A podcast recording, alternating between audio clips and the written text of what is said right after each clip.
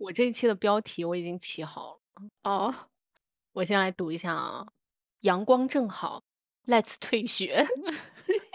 可 以可以，从晚晚到晚学，是时候说再见了。嗯嗯嗯，可以可以可以，非常可以。咱们先串讲一下这个标题啊。啊啊啊！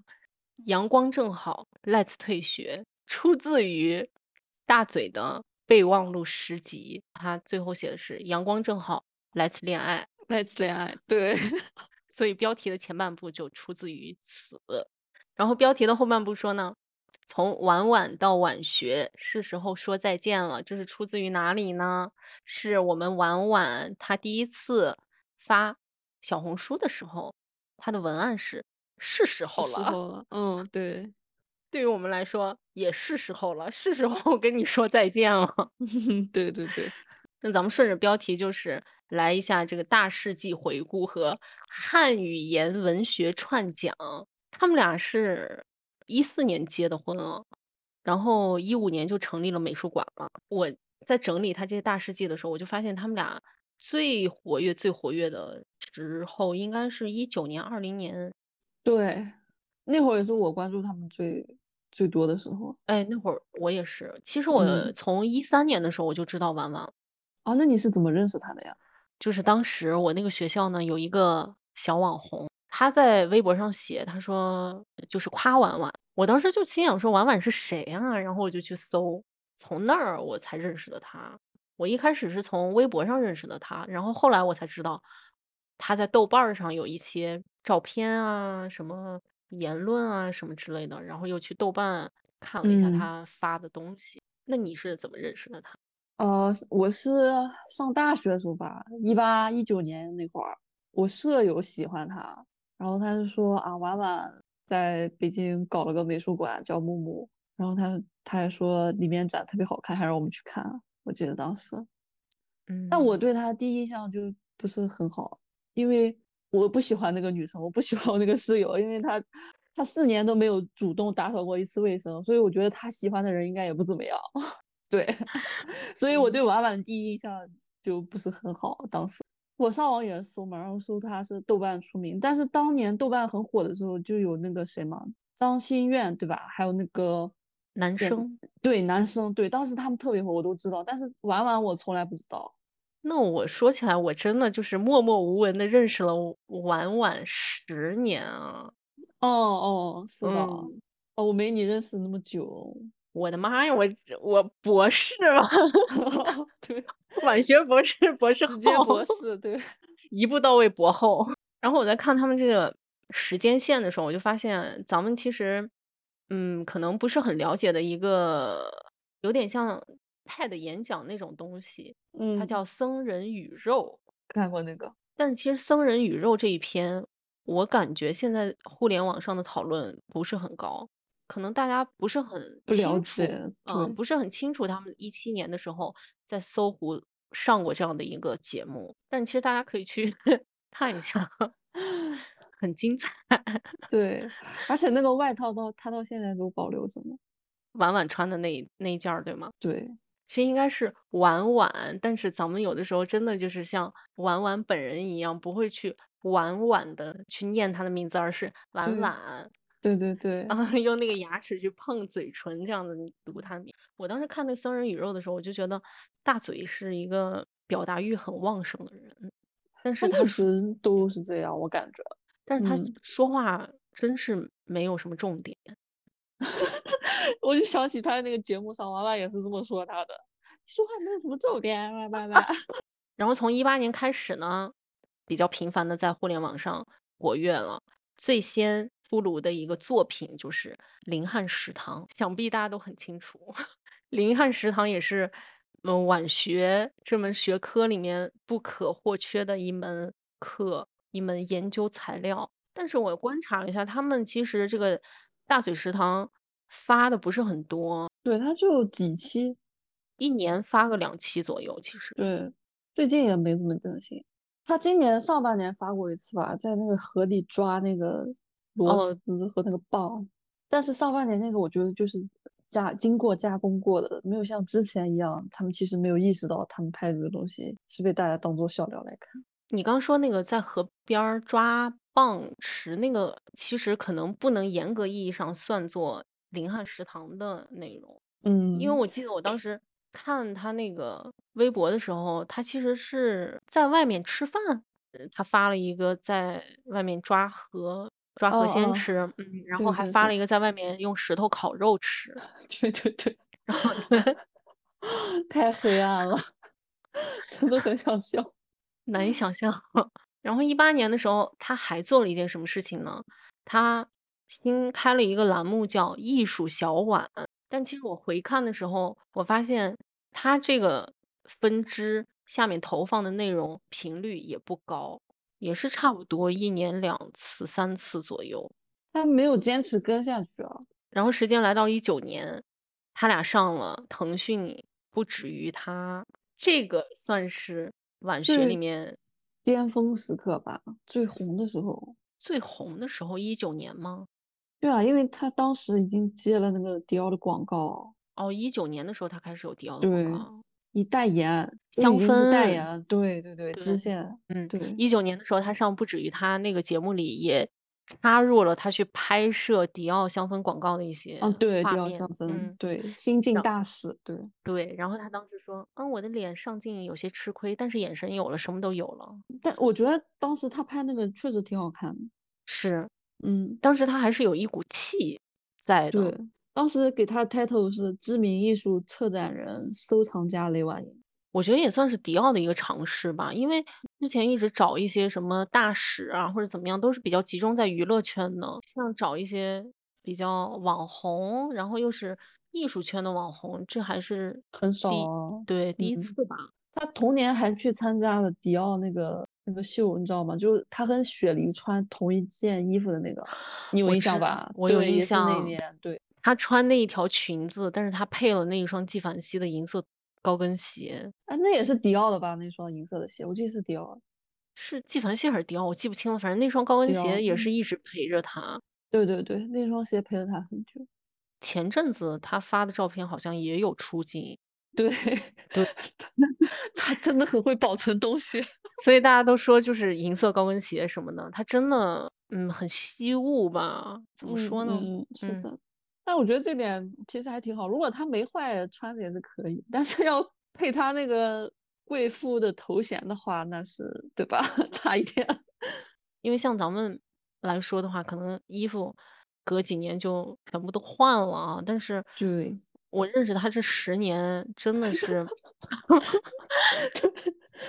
那些照片儿一看，哎，还是那些东西，银色的嗯高跟鞋，还有那个皮衣，他有一件皮夹克，黑色的那个。他的小猫彩球睡衣。小。猫彩球的睡衣，对，他新婚那阵子，他的那些皮草，其实现在见的比较少了，这几嗯。年基本都没有出镜了。还有他新婚的时候的那些包包，包包都没有看到过。对，嗯。然后在这个不止于他里面啊，他其实比较正式的回应了一些关于私生活方面的事情，然后也介绍了他们俩相识相知的往事，衍生了一些非常经典的句子，比如说他那辆法拉利可不是他的，嗯，我觉得他在当时肯定是没有意识到的。然后林汉说什么？我觉得你以后是我老婆啊，我们嗯会做一个美术馆。他们俩不是开着车去香山还是什么山去看月亮？对，怎么说呢？我现在去联想这个画面，也也许有些 浪漫吧。但是你觉得蹭着他的脸会浪漫吗？对啊，就是一想到是他俩就，对啊，所以我就没法理解。然后在这个节目里还有一个金句，林汉说他们俩的婚礼在瑞士也是一段佳话。所以后面我们看晚学家去玩梗的时候，总是会在在在对在这儿，在那儿。对对，他为了突出他那个身份，证明自己是个北京人，然后就用在在哪儿呢？在嗯瑞士呢，嗯嗯也很正常吧？因为咱们说话有的时候几个字的声调都是一样的时候，其实你的那个口语它是有一些变调的。我觉得这可能嗯南方北方还是不一样，但是其实咱们北方人说话可能真的有的时候就会说在哪儿，嗯，嗯，我在哪对对对哪哪儿，嗯，对对对确实会这样子，只是真的没想到这个就成了一个特别出圈的一个梗。然后就是林汉诗集，诞生了无数名言的地方，阳光正好，来次恋爱。你是我的奶奶。对，但是你觉不觉得他其实是他虽然不能像嗯、呃画家一样去把婉婉当做一个 muse，但是他嗯其实在写诗的时候，他是把婉婉当成一个 muse 的。但是他可能真的有一些喜欢他吧，才能写出来那样。但是也不一定，我得看他们之间是否，也不不好揣测，就是得看他们之间是否真的有感情。或者是他在写诗的那一刻，他想着这个人，他是觉得他喜欢他。然后一九年还发生了一件非常出名的事情，就是拍卖风云。这个也是晚学课件里面受人讨论最广的一课了吧？甚至于 林汉本人这两年回复的时候，他都会说什么“拍卖风云”什么什么，那都是没有的事儿什么的，对吧？但是他去当时让助理 把那个视频传上来，把学家们保存下来。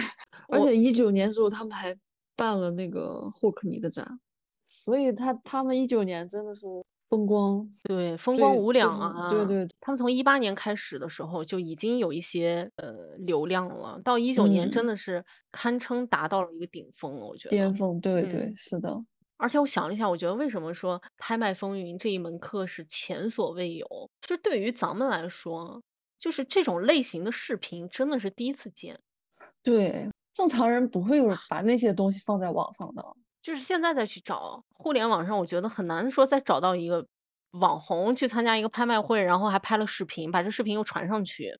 而且我觉得对于拍卖现场的人来说，他们这种阵仗应该也是恐怕是第一次见吧。第一次，对对对，是的。对，而且像这种拍卖这种场合，就是大家是不希望被别人知道你是谁谁谁的，大家都是很低调的在做这个事情。而且呢，还有一点就是他们俩的那种焦躁、紧绷的这种状态，对，局促不安。对，反而跟后排的那几个人，一个戴眼镜儿的，一个不戴眼镜儿的，然后旁边还嗯坐了一个穿红衣服的还是什么，斜着对对对身子去看他俩，就跟这些人物有一个反差在，对，就很鲜明的那种对比。就是很直观的。晚学嗯家一看到那个视频，就真的就是手指蜷缩，就就 对，怎会如此这种感觉。对对，嗯，一九年还有一件事儿，与寿司之神合影。哦，对对对，这个事情是发生在婉婉一九年是过生日的时候、过啊，生日，对他过生日，他当时也是写了一篇小作文，就是说自己其实前阵子很忙，一直对自己的生日也都忘记了。但是林汉呢，突然说要带他去一个地方，说带他去日本，然后他就想说，哎，会不会是要带我去吃寿司之神呢？结果没想到还嗯。真是。然后他是的就想说啊，他在什么什么时候看关于寿司之神的纪录纪录片，片，对，在豆嗯。瓣标记，对，嗯，结果没想到呢，时隔多少年以后呢，他真的成真了，这个事情真的变成了一个现实。与寿司之神合影这件事情其实也很出圈，发出来的照片的一些，姿态，就是当你面对一样一位就是很资历深厚那样德高望重的前辈的时候，就不应该有那种就是让人哎 引起生理反胃的那种状态。我觉得，而且我其实在想，他为什么这个事情能让大家的观感不是特别好？你说，如果他当时是传的一个视频，嗯，他走过去跟寿司之神合影，然后他很激动，对对对，这种我在想，会不会不会让大家那么反感？是的。他之所以就是被大家那么说，我觉得他把这个事情就是娱乐化了，他只是当做他流量的一个工具，把对方就没有尊重对方才会这样。然后一九年呢，还发生了一件事情，就是添了一个房子。哦哦，这个事情也是出自林汉的微博啊，他就说什么买了一个房子，婉婉高兴的一晚上都没睡着。对对对，对，然后当时婉婉在底下评论说啊没有啊，睡得很香啊 什么的。其实这个事情被大家拿出来反复讨论，可能也是觉得说哦两个人互有点互相拆台的那种意思哈。对，对，所以让大家觉得哎呀很虚假，嗯，才会让大家有那么多讨论，而且这个梗到现在还在用。是的，因为嗯他前段时间又在微博上回应说添了个房子嘛。对，说在英国，对吧？对，但是我其实我从个人的角度来看啊，我觉得他应该是玩笑嗯话，对故意嗯去知道你们在玩儿梗，所以我也来玩的这种心态，在跟网嗯友但是我看像组有人就是说，真的有在北京买下一个房子，而且正在装修。然后接下来还有一件事情，就是爱马仕就是你认知的天花板了吗？嗯嗯，这个应该也是他给婉婉送什么东西吧？但这个其实到现在大家也都在用，大家会把爱马仕三个字给换掉。然后时间来到了二零年，二零年应该算是他们俩比较难过的一年。二零年的二月份，他发了一条微博说：“你们还好吗？想送你们阳光和小岛。”对，那会儿是疫情最严重的时候。而且当时圈少爷他是特地因为这个事情发了一篇微博的，所以让这个事情的热度就更高了。嗯，当时这个事儿热度特别高。包括我之前再去就是找这些资料的时候，随便搜一下，还能搜到当时的营销号发的这件事。对，嗯，因为大家都在关注疫情嘛，而且大家都那会儿都出不了门，我记得，所以就更关注他们一点。而且他这个事情出了以后，他其实二零年十月份，他立马就接受了圈少爷的采访。但是当时那个采访，我没有说为了这个准备这些东西再回看啊，我只是说记忆里那个采访也提到了一点网暴。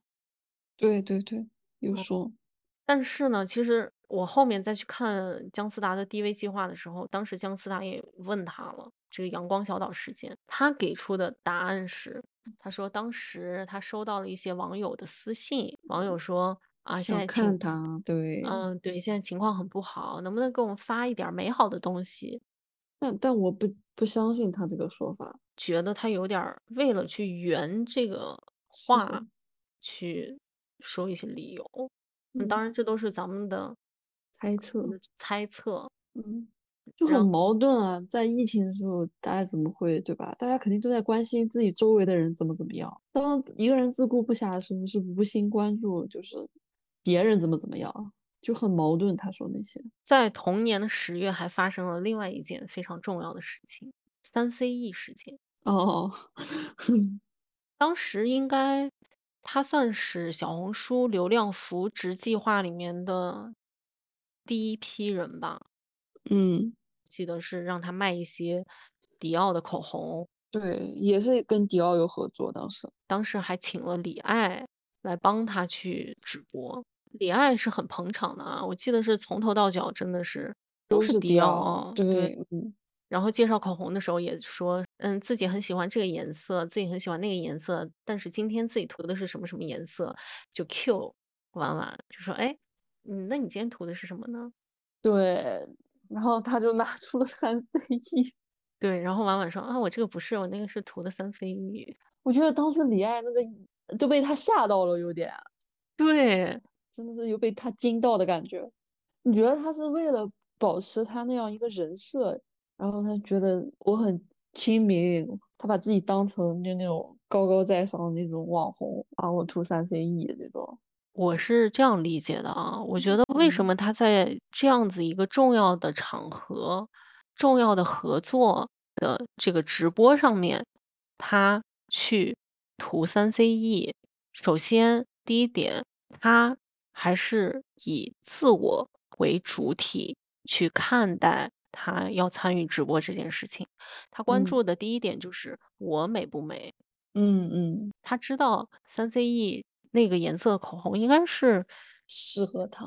九零八还是什么的，是很嗯适合他的。因为在他小红书的分享中，三 CE 的同色口红，他拿出来了三根还是四根，这个颜色他非常喜欢，所以我觉得他第一个关注点是他自己，他美不美？那个颜色在他脸上，他觉得是非常合适的。第二点是，这个直播对他来说只是一个工作，对他来说只是一个工作的同时，他的核心是要展示他自己，展示他自己认为他最好的一面，所以他去涂了一个他平时最顺手、他最喜欢的颜色，但是他没有意识到他会被 Q 到口红色号这个问题，但是当下脑子又没有转的那么快，或许我们也可以说他还有一点点真诚，哦，他根本都没有反应过来，李艾的言外之意其实是，哎，那你是不是也涂的迪奥呢？那你涂的迪奥的哪个颜色呢？因为李艾提问的时候，他是预设婉婉涂的是迪奥的口红，是迪奥给的主场，而且你也有推荐口红，我觉得我觉得他反应慢，而且还挺笨的。所以当时还有一点，反而印证了大家对于他这个人的一个揣测，就是一直以来为什么晚学家不喜欢他，就是觉得他很拧巴、很虚伪。而且当李安在预设他会涂迪奥的口红的时候，他反而去涂了三 C E 的口红，这一个事情就让晚学家觉得你没变，你还是那一个非常不真实的那个。我们几年前认识你的时候，你就是不爱说自己的色号。哦，这种嗯，不爱分享自己的这种关于变美的东西。然后呢，时间来到了二零二一年，二零年只是他们翻车的一个前兆的话，二一年是他们更难过的一年。对，我就想说是他们黑色的一年。首先，二一年五月发生了工人坠亡事件。你刚说是他们黑色一年，我突然也联想到，当时这个事件发出以后。其实他们俩整个对于公众是没有一个言论上的交代的，发了一张黑色的图片在他微博上。对，取而代之的是他在自己的微博上发了一张黑色的图片，配了一个句点。他可能想表达就是这个事情发生了，人已经走了，自己也无话可说。但是其实你还不如不发呢。对，你要发就发点真的东西。你是怎么做的？怎么处理的？这种是的，但他我觉得这个公告就特别不真诚。是的，但是联想到他在那个 DV 计划，他就说他的美术馆出了意外，他竟然说是死了一个人，影响到了他的工作。对他丝毫没有就是对一个生命的那种敬畏之心，也就罢了。他竟然说影响到了工作，影响他赚钱了，言外之意就是。所以我觉得他发那个黑色图片和那个句号，就真的是。很没有良心，而且当时我在看 DV 计划的时候，我也能明白为什么大家对于他的这个言论很生气、很愤怒。他把他话语的重点都搞错了。是的，他一上来他就说：“你也知道吗？我这出了一些意外，死了个人。”紧接着话锋一转，说什么？我的赞助没了，迪奥的大几百万。哎呦，劳斯莱斯的，对，他说，哦，完全影响到了我的工作，影响了我和劳斯莱斯的合作。当时也在办那个坂本龙一的展览。他最后话语的落脚点是，完全影响到了工作。他们是个对网络上的黑社会，让我完全没有办法工作了。就他的言语的侧重点，其实就表明了他的一个潜意识对于这件事的一个看法。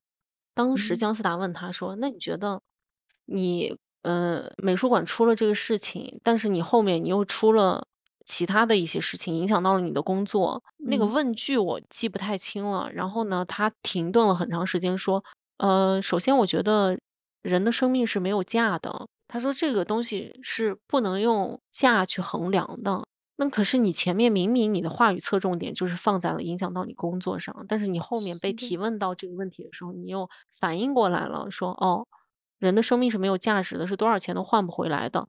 但是他又话锋一转，他当时说这个赔偿是自己替包工头出的，对，就好像显得他们受了委屈一样。对，嗯。第二，他说包工头跟这个工人之间的合同是有问题的。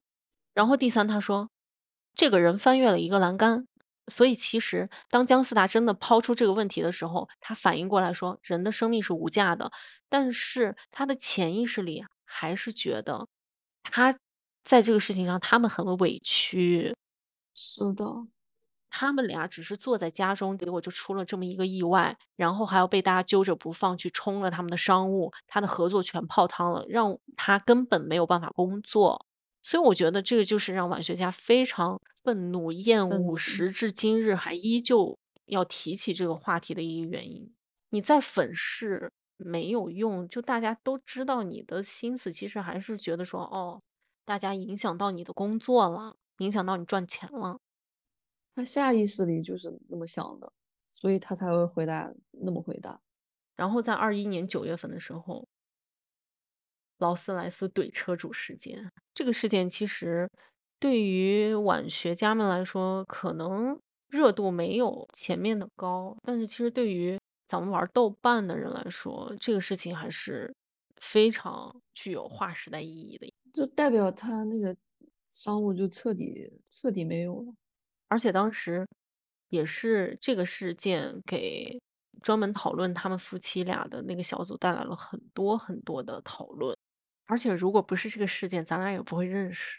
是的，就是那个小组，本来大家都是女孩子嘛，突然那个组长就同意了一个人的特批申请，嗯，是一个真的劳斯莱斯的男车主进来说了一些什么，嗯也忘记了。反正当时我记得那个讨论帖也是热度很高，几十页吧。他在秀一些他自己真的劳斯莱斯，嗯，对，还有一些东西，我记得。我记得我记得还有手表，对不对？对对有，理查德米勒还是什么？是的，是的。他当时应该有跟大嘴在微博上兑现，对，他应该嗯是先发了一张他的手放在方向盘上的照片，然后有那个非常昂贵的手表，还手表有嗯车标。然后大嗯嘴不是反驳他说，像你们这种什么只知道秀 logo 的人如何如何，不就是嗯车吗？我回北京发。哦，他后来就发了那个驾驶证儿，对吧？然后时间就来到了二一年的十二月，在这一个月，他们俩上了一档采访，腾讯贵圈。对，贵圈但是贵圈这个栏目现在已经没了，搜不到了，我也没搜到。他这个应该是被砍了吧？他当时在里面都哭了，我记得。他们俩在这个里头就是回应了一下那个工人坠亡，表嗯达的意思也就是说自己替包工头还了钱。我觉得婉婉在当时应该是有一些伤心的。你说的伤心是什么伤心？是他对自己遭遇的伤心，还是说对于命逝去的伤心？我觉得应该有对生命逝去的伤心吧，他应该也意识到了。我觉得到那个节点的时候，但我觉得他哭可能也有可能在哭自己，因为像他那么就是很要面子，他不会轻易的向别人展示他，情绪。所以我觉得他是两者都有。然后就到了二二年，腾讯贵圈发完没有多久，他们俩就上了姜思达的 DV 计划。二二年的应该是新年伊始，那个时候还很冷。三月份吧，三月份，就我那天打开看，就同时有十几人在看，竟然还有人在复习。搞不好你那天看的时候，其中有一份子是我呢。对，但其实我的这个时间轴也就画到此为止了。我感觉嗯从他们俩上完 DV 计划以后，我就没怎么关注他们俩了。嗯我也是。后来我在我就不怎么刷小说了，我看到了下面消息，可能偶尔会点进去看一下，但已经就是完全没有那种兴趣了，因为他在那个 DV 计划里面就是展示他就很空空如也那一面。就算咱们俩从 DV 计划之后就正式退学了。嗯，对，退学的原因是什么？除了你刚才说的，他展示了空空如也的自己，你对向佐的讨论没有兴趣，那你觉得还有别的什么原因吗？因为我从一之前关注他到最后，我就想看他这样走会落到一个什么结局嘛。但是我会发现，像他们这种就是靠互联互联网混饭吃的人，他们是不会退的，他会一直这样下去，就一个死循环了。你再关注他，他也是那些事儿扯来扯去，没什么意思。你不可能从他身上学到什么吧？就是他只会浪费你那些时间，关注在这种事情上只会消耗你自己的心力。我觉得，而且我从一开始就不是很喜欢他。而且我觉得他做美术馆也好，做那些展览也好，他带的目的不是说他想把这个艺术带进中国来，让大家去看、去了解他。他把艺术当成了一种打卡行为。他之前有上那个芒果的综艺，就叮咚什么的。然后我去看了嘛，然后他就是说，他觉得把观众吸引到美术馆去打卡是是觉得很好的一件事情，就很就和我看待艺术这件事情就很完全不一样。我觉得你既然想把它做好，那你就应该传达一个正面的，对吧？不是说你进来拍拍照你走了，你不了解他做这些东西的背景，你只是把它当做你嗯可能是引流的工具，或者是怎么怎么样。我就觉得他他对他自己的工作也不是那么的很纯粹，所以我就对他就彻底失去兴趣，没有意思。因为我最开始一九年的时候还去看过他的展，霍克尼，对，大卫霍克尼。看了以后，你觉得他展的怎么样呢？因为当时他们夫妻俩在微博上宣传这个展是不遗余力的宣传，甚至于是拍了视频的宣传。但他做的真的很一般，他那个环境就很拥挤。霍克尼的画是需要你那种就是静静的看，就是你得看他那个笔触细节。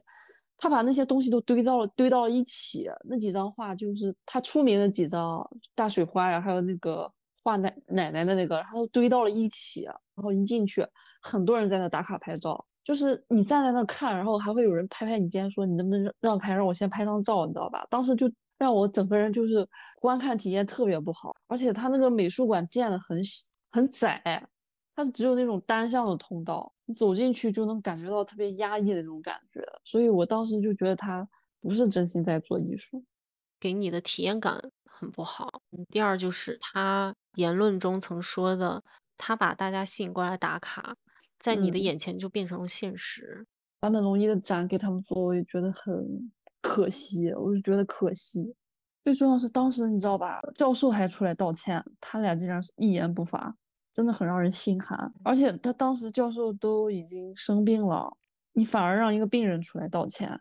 你们作为美术馆，作为整个展览的策策划，然后。在你们的场地，然后发生这种事情，你们竟然让艺术家本人当面来道歉！哇，天呐，他是以打卡为噱头，然后吸引观众去来我美术馆看吧。我无所谓你什么目的，会不会喜欢这个艺术家或者什么，他只是想挣钱而已。我觉得我在想啊，就是可能跟刚才我们聊他为什么在。那样子一个场合去涂自己的口红，而不是去涂赞助商的口红，我觉得这其中可能是有一些本质的东西在的。他可能觉得他做这个美术馆，他自带流量，这是他的优势。同时呢，他认为这是他的美术馆跟其他美术馆有区别的地方，所以他在做一些商业活动的时候，他的一个。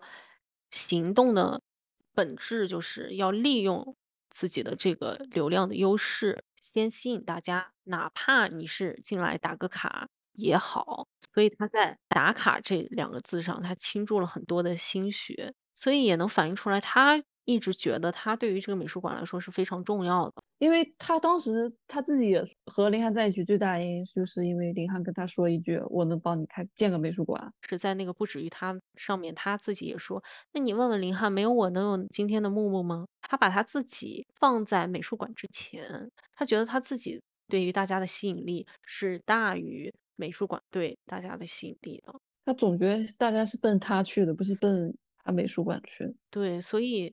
咱们也能经常看到，就是他们办一个什么展，他总是要去录一些视频，去介绍一下，说，哎，今天咱们办这个展，然后出了这么一本册，啊，还出了这个艺术家的同款周边啊，这是一个手机壳，这是一个冰箱贴，这种，在我看来，他对于经营美术馆这件事情来说，他反而更想把自己的形象给经营出来，但是他就是忘记了，美术馆其实应该是为。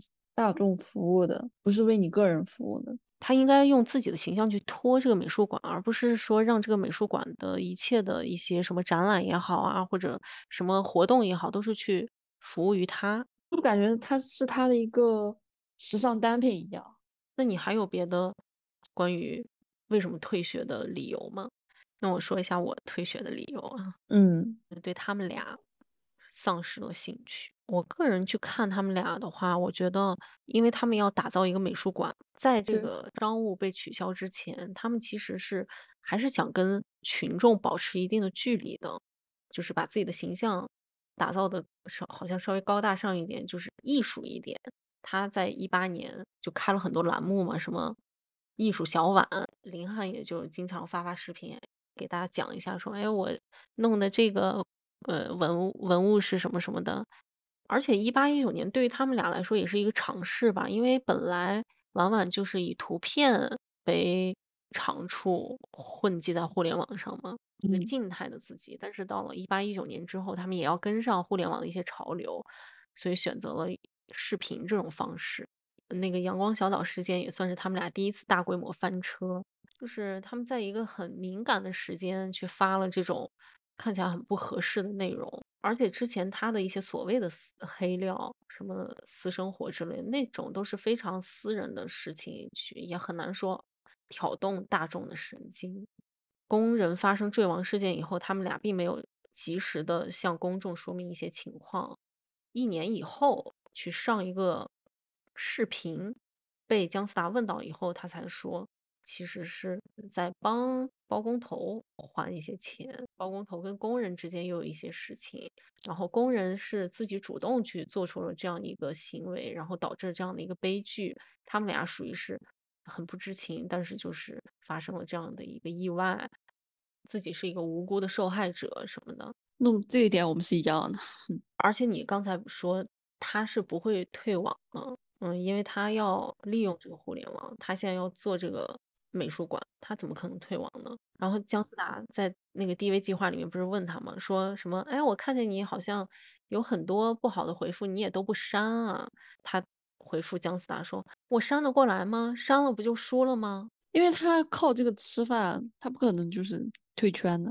但嗯是我被他删屏，然后我被他拉黑了。哦，所以当时我看到他说删得过来吗？删了就输了啊。然后我就心想说，呃呃，我确实被你删了，然后被你拉黑了。嗯嗯嗯嗯 我毕业了，你毕业了吗？嗯，没有，我基本上就不会跟就是留言或者什么的。我也是很早之前他嗯发了一组照片，然后我说了一个什么，具体我也记不太清了。我那条评论被疯狂点赞，点赞了可能有三百多个还是五百多个，被删了，嗯，被删了，然后您已被对方什么拉黑。那应该是很久之前了吧？现在应该没这种热度了。对，哎，当时真嗯的，我一看手机啊，那么多点赞，平生第一次啊。然后我第二个理由就是，我觉得我对这门学科已经丧失兴趣了。其实严格意义上来讲，这根本都不能算一门学科啊，这是对学科的玷污。对，是的，然后第三点，对，就像你之前说的，他们根本都不会退网，那些事情翻来覆去的说很没有意思。我个人对于这种所谓的这个晚学带来的反思，其实感到很厌倦。总有这种，比如说大规模的去讨论它，然后呢又蹦出来几个讨论，说什么啊，我们以晚为以晚学为鉴，讨论一些东西以后，总有那种讨论会蹦出来说啊，贵妇就用这个啊，那我也买得起，会去借着去嘲笑他，来炫耀自己。这种就变得很没有意义了。而且你说从他是他把它作为反例学习，我觉得嗯不够有激励作用。那为什么不去喜欢一个本身就很积极向上的人呢？为什么要通过不喜欢这种烂人给自己激励呢？我觉得就很负面。愿意改变的人，其实不会说以他为鉴就改变。而且愿意改变的人，他不会在互联网上来找这种。有的时候就会觉得说，有一些讨论是不是真的有一点点过了？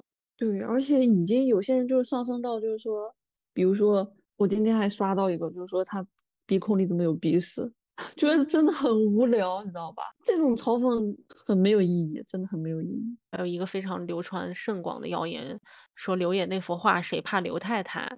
一个女的拿着教鞭坐在地上，呃，大家说，嗯哎，什么画的他什么的。其实那个好像画的不是他，这个事儿咱俩盘过，而且从嗯时间线上也不对。不对，对的，这个画是二零零三年的时候，没对上，我记得当时。对，时间线上二零零三年两个人应该是不认识的，或者说是没有真正以 Muse 的身份去进入他的作品的，所以这个没有理由说是刘烨那幅画画的就是他。所以他们拿这种事情就挺无聊的。所以从 DV 计划之后就没怎么再看过他，就是偶尔可能翻向左首页有他会点开看看。看到那些讨论的时候，其实也没有什么兴致去加入讨论。而且通过我看 DV 计划，我就觉得他们俩其实也是在从过往的这些人生经历中去学习。到这两年，我们可以频繁的看到林汉总是要在网上发视频，嗯，发澄清那种和网友对线。因为当时他们俩上那些综艺的时候，就是说自己也表达过嘛，错过了一个发声的时机。然后再谈到，比如说去嗯泰国的时候，他说。他们俩也做了很多事情，去法国去找物资啊，或者怎么样。当时觉得没有必要把这个发出来，发出来很不自然，就没有发。从这些经验中习得了一些东西，所以他们现在频繁的发。就比如说之前郑州大暴雨的时候发视频，还是发照片，说自己弄了物资，然后现在用直升机送过去，就是变得事无巨细的要往上发。但是他们俩的这个尺度，我觉得还是没有把握好。你说你之前觉得说你发那些做善事，你觉得没有必要？OK，你现在学习了，就是要发，要不然网友会觉得你没有干。那发了，发了以后呢？林汉又说啊，我觉得这次天灾对于河南来说是一个机会。这这种话就跟小岛阳光一样。所以你说天天关注他们干嘛呢？就是循环往复。而且我之前看过一个帖子，就是说。关注他们，感觉自己运气都会变得不好。你应该有刷到吧？所以咱们就能看到，他们确实从失败中吸取了教训，但是又把握不好尺度。那你觉得为什么晚学能引起那么大的讨论？觉得到现在啊，大家就应该把它当把他们当做乐子了吧？可能在我们一九二零之前，可能真的有关注他，但是到现在，然后我觉得就是就像。大家关注完颜慧德一样，就是把它当成一个乐子了，对，就是无聊时消遣的一种工具。我那天在看一个书的时候，我就觉得，哎，这个话语套在他们身上也特别的合适。你说他们俩就是这些短语那么出圈儿，当我们在谈论他俩这些短语的时候，我们在这个公共的互联网的这个平台上去谈论这些晚学语录的时候，其实。这个公共领域已经变成了晚学家们的一个展示和表演的空间，去展示语录多么熟悉，套在这个情境下有多么的合适。合适，嗯嗯。然后我怎么样用这个语录去撞，去进行创新？我怎么样用这些梗去跟陌生人的你，但是我们都有一个共同的名字叫晚学家进行交流。但是在这样的一个空间里面，他和。林汉他们夫妻俩其实已经退场了，公共领域只是变成了晚学家们的一个互动的领域，而且这只是属于晚学家们的一个会心一笑，也也仅限于此，没有别的意义。而且就是在互联网匿名性这种特性下，那种情绪会被放到最大，而且人对人和人之间那种关系也会变得更加的近。如果他们。要当他们一致对外的时候，那个恶也是被无限放大的。而且我觉得，为什么他们俩就是频繁去上这些访谈也好啊，私人的视频也好，对过往的问题进行一些回复，他们俩的最主要的目的就是想把风评给扭转回来，这样他们才能好圈钱啊。对啊，就是呢，他俩总觉得他们俩去上这些访谈。其实是在对所有的网友进行一个对话。其实真正关心这个访谈的人，只有这些晚学家，绝大多数还是这些从一路走来，看着他们从结婚到创办自己的事业，然后到翻车的这些晚晚学家们，而不是只停留在玩梗的晚学家。像这些比较了解他们的这些网友啊，因为从很早以前就从互联网上看他们。就对他们的言论呢，其实是有很多的疑惑在的。所以当他们对以往的问题进行一些回答的时候，大家会觉得说，哎，是不是有点牵强？甚至于还会出现跟以前的言论相悖的一些言论。就像他们上的那种访谈啊，其实我觉得他们其实可以好好自己跟自己对话一下的。尤其是婉婉，他其实可以问问他自己内心，他不必不用那么拧巴。他大可以说出来他自己想的，说不定还会让大家觉得他有一点真诚。看相处的时候，也有一些人真的是希望他能够自己，当时自己单干的，有一些人是希望他能好的，是希望他能支棱起来的。因为也有很多那种就是粉转黑的嘛。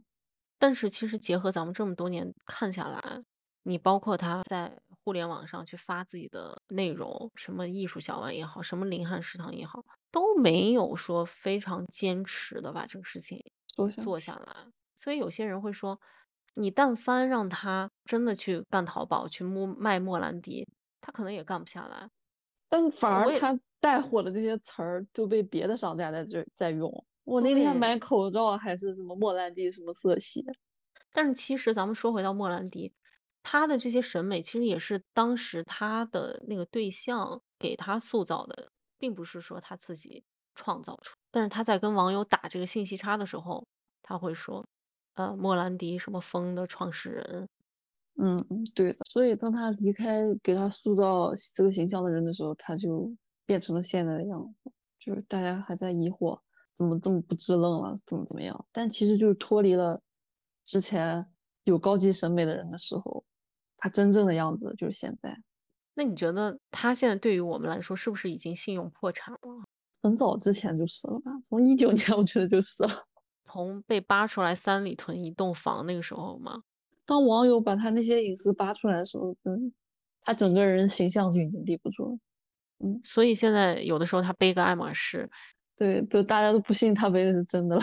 对，所以每次他拿出来爱马仕，肯定马上就有讨论，就是他那个可能是假的。就算那个东西是真的，网友也要把它说成是假的。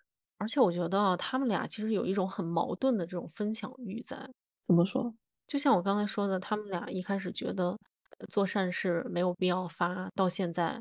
做一点善事，立马就要发，然后甚至于林汉还要去主动去蹭热点，说：“哎，你们现在情况怎么样啊？什么要不要联系我啊？是吧？”哦，记得记得。我觉得这是因为他们翻车之后，然后想把那个转过来，但是为时已晚。他们在比如说后面出现这种社会性新闻的时候，咱们能看到他更加积极，似乎有着强烈的社会责任感的企业家形象。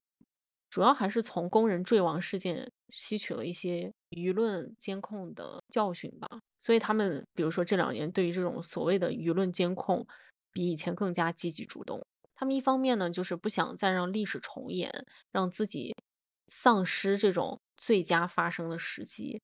种种事件结合起来，其实让自己和整个木木美术馆的形象都受到挫败，触及到他真正的利益了。也就是说，他们吃饭的家伙被影响到了，所以他们就以一个更加积极的态度去监控舆论、巡视。哎，互联网上在讨论他们什么，及时的进行一个打假，企图自证、挽回口碑。所以在最近这两年，比如说网友讨论新的晚学短语，什么啊，你在录视频啊？林汉不是也是发了一个视频说啊，嗯嗯，那个我们录个视频。就是会说啊，你在录视频啊，这很正常啊，不知道为什么大家在讨论。然后包括那个三六半鞋码事件，其实这个事件让我就是觉得很不适。他如何自证自己能穿得进三六半的鞋？咱们这个就按下不表。在这个视频当中，他把婉婉当做一个被展示的对象。是的。对，被凝视的一个对象，嗯嗯，他指挥着婉婉说：“哎，这是三六半的，你穿一下。”然后婉婉就说：“啊，这是三六半的。”然后夸把脚伸进去一穿，穿上了。嗯，对，我感觉非常的就是很不适，你知道吗？嗯嗯，我也有那种感觉。然后我们去反看他的时候，他自己哎，跟那个劳斯莱斯车主对线的时候，说什么不就是车吗？我给你发，不就是表吗？给你发车呢，表呢，房呢？他发过吗？他从来没有说像拿出一个三六半的鞋，然后穿进去这么直白的去展示他口中的那些资产。所以，所以当时我记得我们也讨论过这视频。我记得，我就觉得他一点都不尊重婉婉，他完全是把婉婉当做了一个工具，他把婉婉当成了一个展台，去投射他自己的一些想法，还有他的一些欲望。就是比如说非常出圈的，在泰国，嗯，是的那一组，还有那个他们俩坐飞机，他揉婉婉的头发，他也把婉婉当做是贴在他自己身上的一个标签儿。而且最开始听说他们在一起的时候，就是已经就是调查过婉婉什么的，我听我看向总那个帖子就是说，因为婉婉能帮他们开美术馆挣到钱，所以才在一起，怎么怎么样。他不是有一张聊天记录流传在网络上吗？就是是给他的家里人吧发微信说什么，嗯，豆瓣女神，想起来了，给我嗯剪指甲呢。想起来，给他表妹吧。他也完全是把婉婉当成一个标签贴在他自己身上。就怎么说呢？不是说艺术界有这么一段话吗？就是，嗯、那个画它只有流动起来，它在不同的收藏家里手里辗转，它才是有价值的。他看待婉婉的时候，他会不会也是这种感觉？有可能，而且他挺有那种有毒的男子气概的，是的，他非常享受这种被关注的，但是他又不喜欢网友对他说他不好，对 他只想看到就是附和他，或者是夸赞他。他不喜欢那种否定性的言论，当然很正常，大家其实都不喜欢否定性的言论。但他作为这种公众人物，他就是要接受大众的监督和督促嘛。但是他完全没有这种意识，他只会嗯觉得网友在找他事儿。挑事儿挑到他自己身上了，他非常着急的要自证一下。哎，有一些事情明明跟他无关，是跟婉婉有关，但是他要立马跳出来去解释。他这种心理就很像我上初中的时候，就觉得呃那些厉害的人有事儿，我就想过去掺一脚一样，真的很像我初中时候那种心态。所以你那天就是说豆瓣向主有个什么评论来着，就是说他像什么爱打篮球的男孩子，还是怎么怎么说的来着？说他像爱打篮球的鼠标还是什么哦的，哦，哦，鼠标，对对对，就很像那种初中生啊。嗯，对。而且他其实对于婉婉引发的一些争议去做一些回复的时候，他的那个心态啊，并不是说是替老婆解围这哎，种感觉，他反而给人一种他在鸣不平，但是婉婉也很拧巴。所以他们才能在一起。大嘴虽然把婉婉当做一个投射各种欲望的一个对象，但是婉婉也很享受这种被凝视。大嘴凝视他的时候，他很配合，那所以我就很期待他们未来是什么样的。而且他自己其实也把自己当成一个展台看待。他一开始不是给自己在微博上还是什么地方编那个人物的简介，微博上我有印象，我还翻过之前他没有锁微博的时候，他也是给自己贴标签儿，说什么自己是，呃，莫兰迪色系的创始人。但是你说他把这个莫兰迪标签儿撕了，然后他把他最擅长的这种妆容的画法给撕掉以后，他又是什么形象呢？就是，而且人家莫兰迪跟你有什么关系？又不是你画的，他只是借助那个名头在完成他自己想要做的事情罢了。而且把他最引以为傲的这些标签撕掉以后，你说我们在谈到他的时候，去联想他是一个什么形象，很模糊，就想不到了，想不起来了，就真对，已经想不起来了。对，真不是给大家扒瞎，是真的想不起来。就说林汉，OK，爱健身，爱 打篮球的鼠标，是爱写诗的小哥哥一枚啊。对啊。说回婉婉，就真的是想不到，对，没有印象的感觉。对，就空了。他不是在那个 DV 计划还提到了雪莉吗？结果他连人家名字发音都没有发对，嗯就，是那个网红的名字了，对吧？对。而且他当时说什么，嗯啊，喜欢他啊，喜欢他什么，在韩国那种娱乐圈，他能够不穿内衣饮酒作乐啊，连他嗯都坚持不住啦。就是我听到那句话，我觉得很轻佻。就是他离开的原因，其实只有他自己知道。老板在谈这个事情的时候，只是提取了他认为的理由，并且这个理由他觉得能跟他自己贴得上。他只是找了跟自己有关联的那一些。对，他说什么不穿内衣啊、饮酒作乐，他还做了很多别的事情，为慰安妇发声，你怎么不提呢？他去捐助这种卫生巾的时候，你怎么不提呢？他只是想利，就是利用人家那个名气罢了。而且那一期刚好不是主题就是网暴吗？确实，雪莉在生前也受到了很多网暴。他是在 DV 计划里面说的是吧？对，DV 计划快结束的时候，想起来，那当年那林汉不是还发微博，就是说冲进他怀里大哭。姜思达也是这么问的。嗯嗯嗯，所以才会越来越多的人退学，没有一点儿兴趣了已经。而且他俩一开始出圈儿包装自己，不就是利用这个信息差吗？就在互联网极度发达的今天，已经不需要有那种所谓的人来引领，就是这个时尚或者是潮流了。而且他如今的这些风格也不是大家的菜。在当时他以莫兰迪出圈的时候，当时还算是比较先锋。因为那会儿就大家可能还没有那种变美的意识吧，我觉得就不会去研究搭配、化妆这些，当时还不是很火。但在今天，其实莫兰迪也很难再激起什么新的水花了。包括他现在研究的什么，把画儿穿在自己的身上，真的很搞笑。知道他很想创新，想再拿出一个，做出一个跟莫兰迪相当的一个标签儿。而且感觉就已经过时了。那你觉得他到今天这个地步，是不是说他对自己内容的受众没有把控？他可能都没有想这些吧，我觉得。